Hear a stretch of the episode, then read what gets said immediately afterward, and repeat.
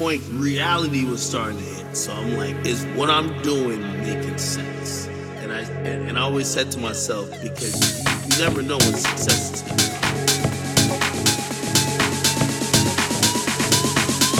And what I mean success, success could be. Success could be this could be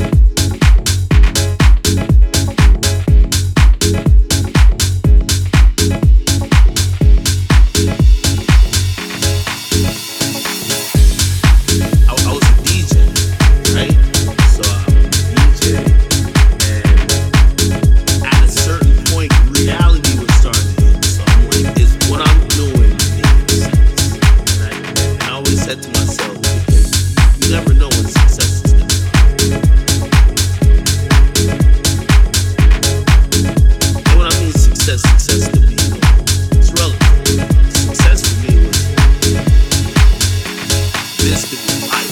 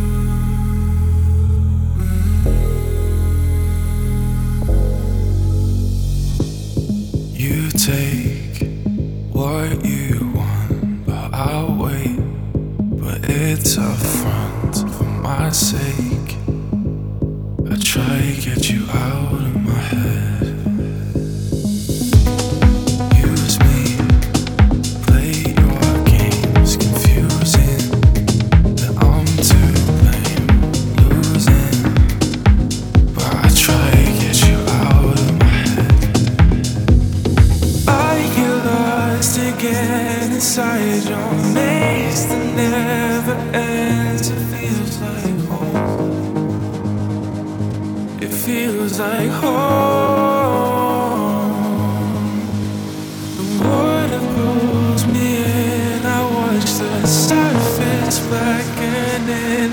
It feels like home.